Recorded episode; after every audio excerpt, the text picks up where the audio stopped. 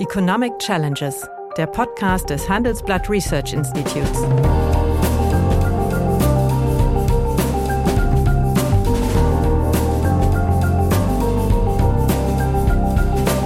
Bert Röhrup, der Chefökonom des Handelsblatts, diskutiert mit Michael Hüter, dem Direktor des Instituts der deutschen Wirtschaft, wöchentlich aktuelle wirtschaftliche Herausforderungen. Für Deutschland wie für die Weltwirtschaft.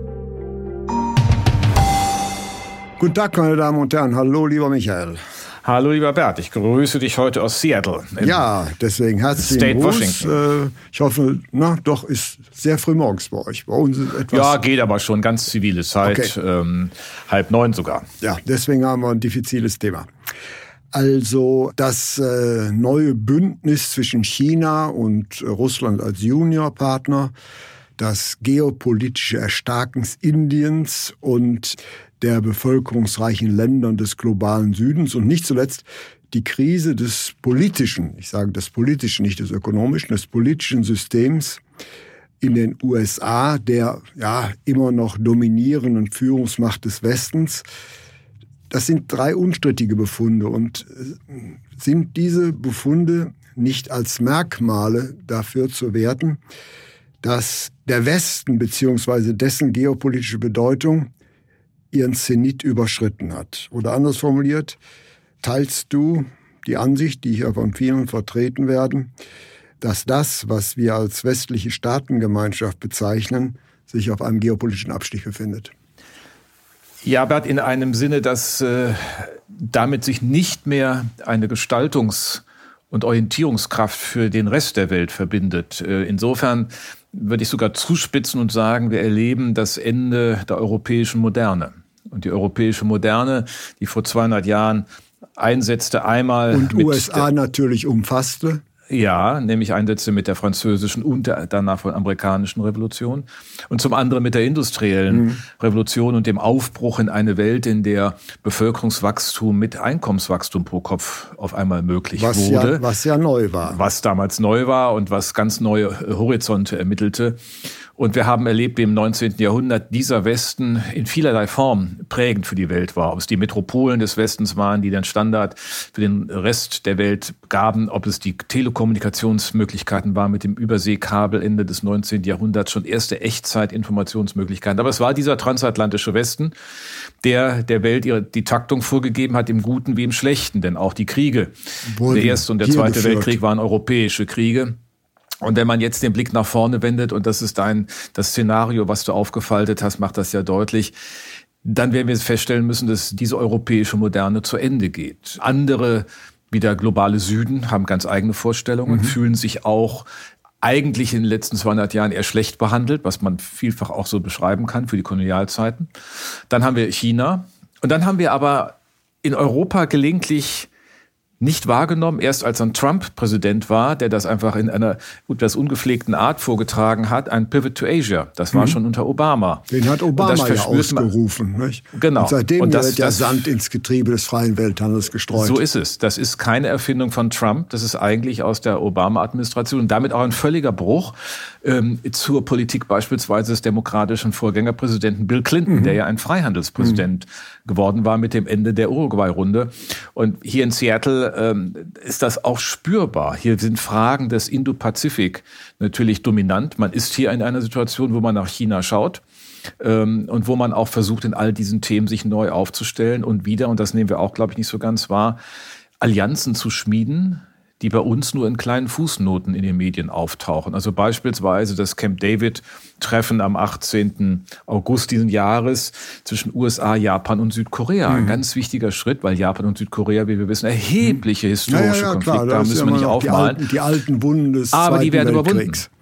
Die werden überwunden. Das heißt, das, was du mit dem China-USA-Konflikt angesprochen hast, hat hier eine prägende äh, Kraft, nicht nur in dem Sinne, dass China der Stärkste ist, wir haben ja vielfach über die Schwächen mhm. auch Chinas schon gesprochen, sondern dass sie einfach neue Strukturen ergeben. Mhm. Und da ist Europa nicht der Mittelpunkt. Richtig, also der, der, das geopolitische Zentrum verschiebt sich weg von Europa in den pazifischen Bereich. Das, das wird man sagen. Da spielt perspektivisch die Musik. Aber bedeutet das denn auch gleichzeitig, dass das, was wir als europäische Werte bezeichnen, die ja die alte Welt doch wesentlich geprägt haben, ja. dass die auch an Bedeutung verlieren?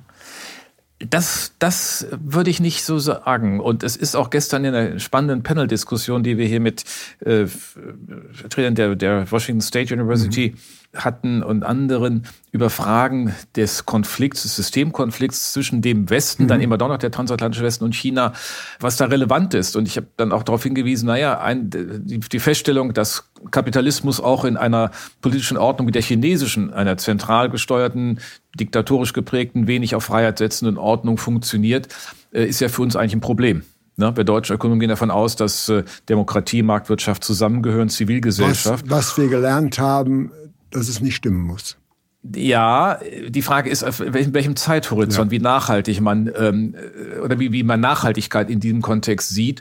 Und dann entstand in der Tat eine Diskussion, dass die amerikanischen Kolleginnen und Kollegen gesagt haben, ja, das ist genau die Frage, wofür stehen wir eigentlich für welche Werte? Und dann deine Frage, Bernd, mhm. die westlichen Werte sind es dann aber weiterhin. Es ist die Frage der Vorherrschaft des Rechts gegenüber der Macht, äh, die Verlässlichkeit des Rechtssystems, die Souveränität des Volkes, Pressefreiheit und ähnliche Dinge. Und dann kam sehr schnell auch eine Diskussion auf, zu sagen, sagen, na ja, wir haben daher aber hier auch große Probleme. Du hast es auch eingangs gesagt, die Dysfunktionalität des politischen Systems in Washington ist eine große Bürde, denn äh, die USA haben ja äh, einen großen Vorteil. Sie haben nicht die demografische Alterung in der Schärfe vor sich wie Europa und China, bei weitem nicht. Aber sie im Grunde konfrontiert mit einer demografischen Segregation ja, in den und Regionen. Sie haben ein vormodernes politisches System. Wir wollen Demokratie, aber nicht so wirklich. Ja, ja, Und, und am Ende lebt es aber davon, dass es ja ein Zwei-Parteien-System ist, so wie es konstruiert mhm. ist, dass eine dritte Kraft sowieso nicht zum Tragen kommt, dass aber diese beiden Parteien schon ein gemeinsames Verständnis von den Regeln und Verfahren haben. Und das scheint ja nicht mehr der Fall zu sein. Nee. Das hat sich geändert seit der Clinton-Regierung. Äh, das waren die ersten Wellen.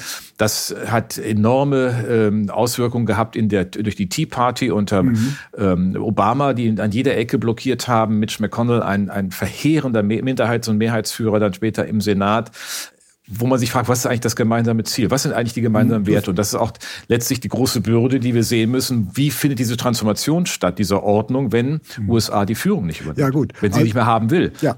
Wenn also wie ein, ein Trump wieder sagt, Make America Great Again ja. und der Rest interessiert mich nicht. Ja. Und das Gegenmodell ist Biden, der versucht, alle Allianzen, die es irgendwie gibt, wieder zu rekonstruieren und zu stabilisieren. Wenn gleiche wirtschaftspolitisch im gleichen Fahrwasser schwimmt wie, wie Trump, da müssen wir uns einig drüber sein. Da sind wir uns einig, ja. aber äh, Bert, wenn du dir mal anschaust, was der Inflation Reduction Act mittlerweile hier ausgelöst hat, ich habe mir die Zahlen ja. angeschaut, die realen Investitionen in der Industrie sind etwa doppelt so hoch im aktuellen Rand mit 200 äh, ja. Milliarden US-Dollar als im langfristigen Trend, wo sie ja, bei 100 Milliarden gelegen haben in, in entsprechenden Zeiträumen. Also das ist schon interessant, da ist schon ein Hebel in Gang gekommen. Und ich würde mal die These wagen, dass ähm, wirtschaftshistorisch in 50 Jahren rückwärts betrachtet die beiden Administrationen als die bewertet wird, die am tiefsten die Wirtschaftsstruktur der USA modernisiert mo hat. Modernisiert hat, aber letztlich. Also ich weiß nicht, ob du dem folgen würdest, aber doch einen erheblichen Impact hat. Ja wenn nicht gerade ab 2024 wieder Trump alles äh, zurückdreht oder wer auch immer. Ich, das glaube ich nicht, er das zurückdrehen wird. Diesen Teil wird er ja aber zweifellos mitnehmen. Aber auch Biden wird nicht zum regelgebundenen Außenwirtschaft zurückkehren. Nein. Das heißt, das ist ein protektionistisches Konzept und das kann natürlich wirken. Aber ich will eigentlich auf etwas anderes hinweisen. Haben wir nicht auch gewisse Auflösungstendenzen äh, im, auf der europäischen Seite. Das heißt, wenn man sich die EU heute anguckt, ist mhm. sie doch weit weniger in Anführungsstrichen äh, modern oder demokratisch, als sie beispielsweise vor 10 oder 15 Jahren war. Wir brauchen doch nur mal auf Ungarn oder auf Polen zu schauen. Mhm. Da haben wir auch doch eine gewisse Auflösungstendenz. Das heißt, dass alle EU-Staaten das, was wir als europäische Werte bezeichnen, annehmen das sehe ich definitiv nicht. Und was die Türkei angeht, die ist ja seit ewigen Jahren äh, ein Beitrittskandidat und einer der frühesten äh, NATO-Partner. Mhm. Aber dieses mhm. Land ist auf dem Weg dabei, von einem laizistischen Staat wiederum zu einem religiös geprägten Staat ja. zu werden. Ja, das, und das 100 Jahre nach der Staatsgründung ja, unter Atatürk. Genau. Und ich meine, man kann das zuspitzen, was du sagst, ne? Die Türkei ist, fühlt, also ist gleichsam Mitglied wie Nicht-Mitglied der NATO. Ja. Immer wenn es passt, ist sie Mitglied ja. der NATO. Ansonsten macht sie, was sie will. Und so ein bisschen spiegelt sich das auch in Ungarn.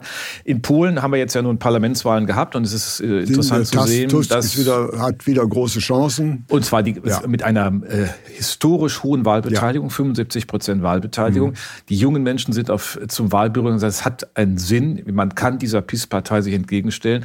Wir müssen, glaube ich, einfach lernen, dass dieses Europa immer das bleibt, was es konstitutiv ist, ein Club unberechenbarer Demokratien. Mhm. Das hat manchmal solche Prägungen wie in Polen kommt jetzt vermutlich wieder zurück, wird uns das Geschäft leichter machen, zeigt aber auch, dass äh, wenn du auf Ungarn schaust oder nimm mal die Perspektive Serbien, mhm. Äh, wo jetzt ein Putin-Freund oder naja, ja, ja. wie man das nennen will, nennen, nennen, in der politischen so. Verantwortung steht und äh, wo aber Herr Orban, wenn man sich das in Ungarn anschaut, ja eine schwierige Rolle eigentlich hat. Das Land ist immer zu klein mit seinen neun Millionen, um irgendetwas eigenständig zu bewirken. Also muss aber er kräftiger er ist stark auftreten. Genug, die EU zu blockieren.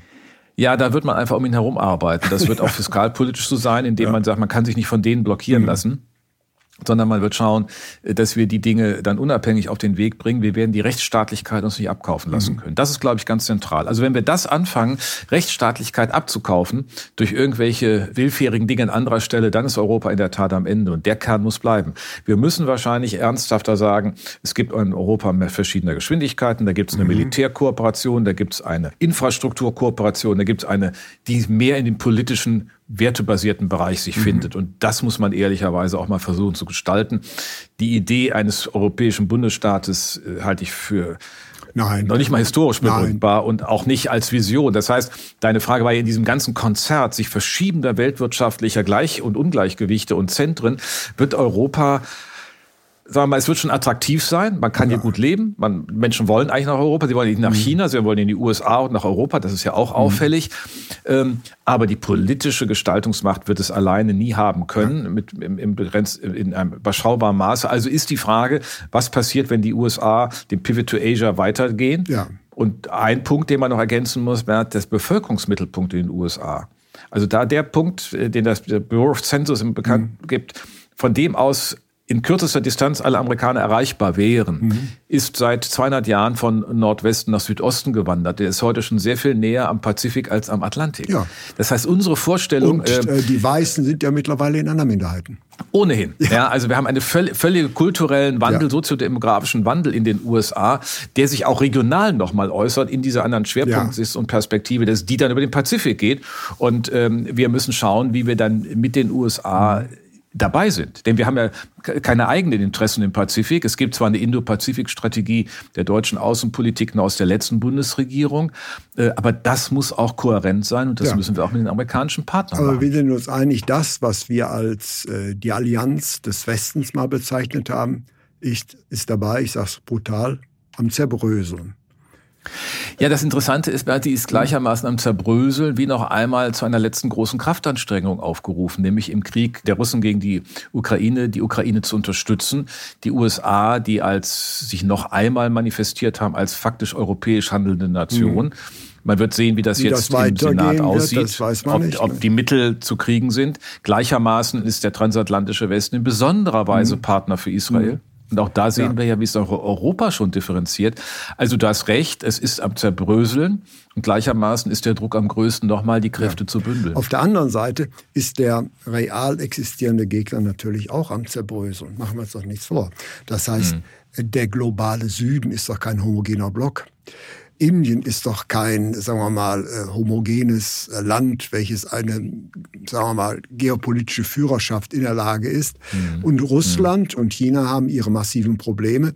Die goldenen Zeiten Chinas sind ja. vorbei. Das heißt, der in Anführungsstriche real existierenden Systemgegner oder die real existierenden Systemgegner sind auch alles andere als homogene Blöcke. Das heißt, wir haben jetzt zwei Lager, die aber beide in sich nicht gefestigt sind.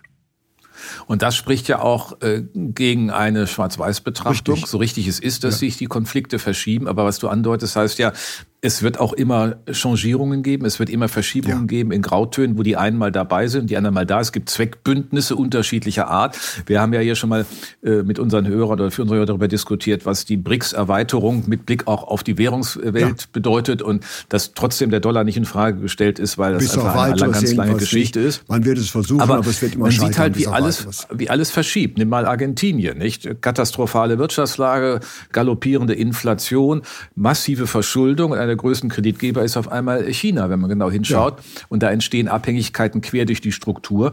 Und wenn man mal ein anderes anderen Indikator nimmt, das Abstimmungsverhalten des globalen Südens ist ja auch nicht konsistent, sondern es sind immer Interessenlagen. Aber in einem Punkt, glaube ich, sind Sie sich einig, Bert, dass Sie nicht einfach mehr gegenschreiben, was europäische Interessen sind, Nein. dass die auch für Sie relevant sind, dass ein europäischer Konflikt für sie eine Stellungnahme abverlangt, wie wir das so selbstverständlich unterstellen, dass dieser Krieg, dieser völkerrechtswidrige Krieg der Russen gegen die Ukraine das abverlangt. Das machen die nicht mit. Richtig. Und da sagen die, was ist ja euer Konflikt? Ihr habt euch für um uns auch nicht gekümmert, beziehungsweise in der eigenen Form. Da sehe ich sogar noch eine Second-Best-Lösung drin. Aber was wir konstatieren müssen, aus der bipolaren Welt, wie wir sie vor 30 Jahren hatten, wird eine multipolare Welt. Und ja. es wird furchtbar schwierig, sagen wir mal, große zentrale Lösungen qua mhm. Allianzen zu finden. Das heißt, auch die Wirtschaftspolitik ist jetzt sehr viel heterogener. Die wirtschaftspolitischen Paradigmen werden sehr viel differenzierter sein. Es gibt nicht nur ja. zwei Sichten, sondern es gibt viele Sichten. Und das macht mhm. es natürlich für eine letztlich ja, national oder zumindest multinational bestimmte Politik sehr viel schwieriger, sie durchzusetzen. Ja, und äh, die Frage ist, was können unter einer solchen multipolaren Struktur noch akzeptierte Mindeststandards ja. sein? Und die wird man ja mal herausfiltern müssen. Können wir uns nicht doch irgendwie einigen, beispielsweise auf Regeln in der WTO? In den Vereinten Nationen ist ja interessant zu beobachten, dass der Sicherheitsrat sich eigentlich nur noch blockiert durch Veto mhm. und die viel stärkere äh, äh, Gruppe im, oder die viel stärkere Institution die Vollversammlung ist. Mhm. Da kann man sagen, das entspricht ja eigentlich auch einer, einem Erwachsenwert, ja. dass nicht mehr der kleine Gruppe des Sicherheitsgruppe des Sicherheitsrates 1945 nicht mhm. wahr aus einer äh, Kriegssituation die Sieger zusammengebracht haben, da ein, ein, äh, die großen Entscheidungen trifft, sondern dass es, weil die sich blockieren, in der Vollversammlung stattfindet. Die Frage ist am Ende, welche Interessen kommen zusammen? Und nochmal der Blick hier auf den Indo-Pazifik gerichtet, das ist auch schon interessant zu sehen, wie die Philippinen, wie Australien, Neuseeland, Indonesien, mhm. aber auch Vietnam von den USA angesprochen werden. Auch etwas, was bei uns unter der Wahrnehmungsschwelle vielfach mhm. läuft, weil die Amerikaner das, das ist, glaube ich, der große Unterschied Biden zu Trump. Einfach wissen, wenn sie überhaupt strukturbildende Wirkung haben wollen, wenn sie Sicherheit schaffen wollen in großen Räumen, dann müssen sie Allianzen schmieden. Dann ist genau das falsch. Also Trump hat ja ein Trümmerfeld der Außenpolitik mhm. hinterlassen. Ähm, und das, glaube ich, ist, was Biden macht, sehr klug. Ich würde dann die These ergänzen von vorhin zu sagen, ist einmal der Inflation Reduction, also die wirtschaftsstrukturellen äh, Wirkungen, die seine Politik entfaltet, Chips Act und mhm. ähnliches, Rescue Plan for mhm. America. Und auf der anderen Seite die politischen Strategien über Allianzen mhm. zu gehen. Das ist hier im, da ist sehr viel mehr hier in Bewegung im indopazifischen Raum, ja. trotz ja. dass TPP nicht mehr diese Variante hat ja. oder diese, diese, diese Bedeutung hat. Und da, glaube ich, müssen wir auch eine Rolle finden. Die Sicherheitsstrategie der Bundesregierung haben wir mal angesprochen. Aber da liegen natürlich Aufgaben, uns in Europa kräftemäßig zu bündeln. Und dann ja, sind wir also wieder bei der europäischen Voraussetzung. Kräfte politisch bündeln müssen, da ich nämlich, jetzt bin ich wieder der Pessimist, äh, nicht mehr auf die Ordnungsmacht Amerika setze. Ich glaube, dieses Land ist perspektivisch, äh, sagen wir mal, kaum in der Lage, als Master of the Universe aufzutreten. Das Land ja. ist zu zerrissen und zu zentral.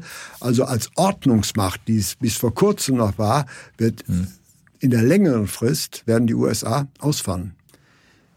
Ja, man kann allerdings einen Punkt nehmen, wo, wo, wo sie nicht zerstritten sind. Und das zeigt sich äh, wirklich bei Partisan, mhm. das äh, bindet Republikaner wie Demokraten ganz eindeutig zusammen und das ist die Anti-China-Haltung. Das heißt, ja. Der, der China als den Hauptgegner zu sehen, daraufhin alle politischen ähm, Strukturen zu entwickeln, ist nicht letztlich im parteipolitischen Streit in Washington. Und das ist der Punkt, über den die USA am Ende noch Wirksamkeit entfalten können, wenn sie es klug machen. Einen gemeinsamen Gegner zu haben, der dann zusammenschmiedet. Ja. Also es, es ja, aber wenn man bessere, ja fragt, eine bessere Basis. Das ist sicher richtig, aber ähm, wenn es eine solche Interessenkollision an dem Punkt gibt, wird man die auch nutzen, weil irgendwie müssen ja diese beiden Parteien auch noch Handlungsspielräume entwickeln. Und die Frage ist, welchen Wege geht man dazu? Da würde es sich dann mhm. unterscheiden. Aber wenn man eine, eine global prägende Kraft der USA noch erwarten will in der nächsten Zeit, dann ist es genau dieses Thema. Äh, man hat ja auch mhm. gesehen, dass China wieder reagiert. Ja, äh, Dieser Tage kam die Meldung, dass der eingestellte Militärdialog, den es ja permanent gegeben hat, reaktiviert wird äh, dass der, dass die, und den haben die Chinesen ja unterbrochen, mhm. nachdem Nancy Pelosi in Taiwan mhm. zu Besuch war, dass jetzt sichtbar wird, da wird man sich drauf einlassen. Und das ist ja eigentlich die spannende Frage am Ende nochmal, Bert. Du hast für die USA richtig diese skeptische Position beschrieben. Also wie ist das politische System handlungsfähig? Wie kommen die überhaupt zu Linien und wo, welche Mittel werden für was mobilisiert? Und welche, welche Minimalposition löst dann so eine Übersteigerung ja auch vielleicht mhm. aus im Konflikt mit China? Aber das ist ja in China nicht anders. Wir haben die Strukturprobleme Chinas schon mal diskutiert, die Demografie, die Fehlallokation von Kapital, also all das, was man an politischen Missstimmigkeiten haben kann.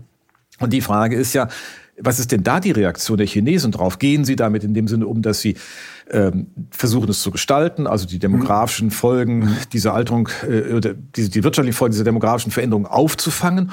Oder ähm, führt das eher zu einer stärkeren Repression, führt es eher zu einer mhm. stärkeren ähm, militärischen Wendung nach außen? Die Militäraktivitäten nehmen ja auch zu mit Auslandspositionen, äh, Niederlassungen, hätte ich beinahe ja, gesagt, also so. Standorten. So, und das sind ja für beide großen Player in diesem Konflikt offene Perspektiven. Der, man kann sagen, irgendwie der Druck, den der eine macht, wird von dem anderen durch Druck beantwortet oder wie jetzt, man geht doch mal wieder in den Militärdialog hinein und versucht Schlimmeres zu verhindern. Ja, ja, das ist und zwischen da China haben wir natürlich und eine USA, Risikokulisse. Und da kommt die Initiative aber von China.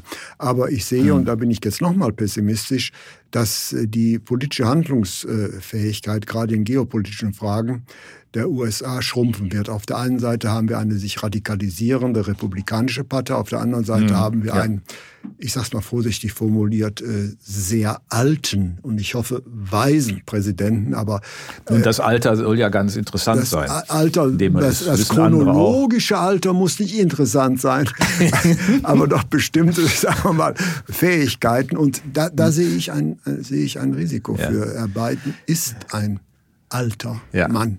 Und es gibt auch keine Perspektive, wer ja. da wirklich nachfolgt. Das haben wir auch schon das mal im Blick genommen. Kamala Harris als Vizepräsident ist ein Ausfall. So wie wir ihn uns vorstellen.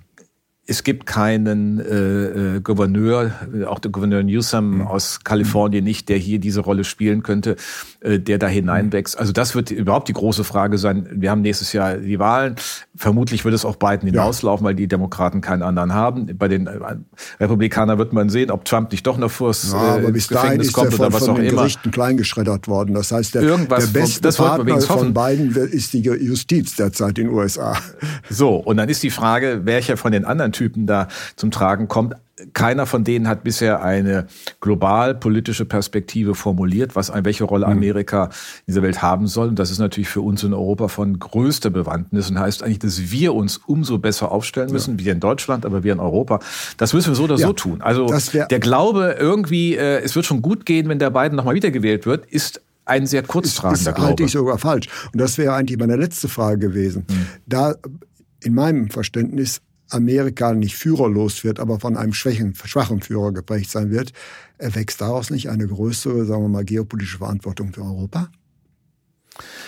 Ja, aber wer soll hier die führende Figur sein? Ähm, äh, Macron äh, irrlichtert auch können. durch diese Welt. Hätte es aber werden können. Äh, die, die Briten spielen überhaupt gar keine ja. Rolle aufgrund der Schwäche auch ihrer, ihrer Regierung mhm. und der, der, der konservativen Partei.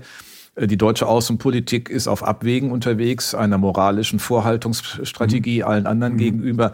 Und das ist übrigens das Schlimmste, wenn man auch so mit den Anrainerstaaten, wenn man weiter runtergeht, äh, Lateinamerika, mhm. Südamerika, sagen, Mercosur, ne? Mhm. wenn wir es nicht schaffen, das wäre letztes noch Mercosur jetzt abzuschließen. Und das ist ja, wenn, wenn Lula sagt, das muss jetzt gemacht mhm. werden, noch vor dem zweiten Wahl in Argentinien, haben wir einen Zeitraum. Und wenn das an irgendwelchen französischen Bauern scheitert oder an irgendwelchen Leuten in Deutschland, dann wird Europa diese lange arbeiten müssen überhaupt noch ernst genommen werden. Der Rest der Welt guckt sich an, wie Europa mit dem mit den Mercosur-Staaten dieses Freihandelsabkommen aushandelt. Und wir machen wahrscheinlich, wenn wir es nicht jetzt hinkriegen, wir haben die Chance, im Anfang Dezember kommt Lula nach Deutschland. Mhm das dicht zu machen, dann wäre das ein gutes Signal. Dann würde man erkennen, Europa ist doch handlungsfähig in international, bietet anderen faire ja. Deals an.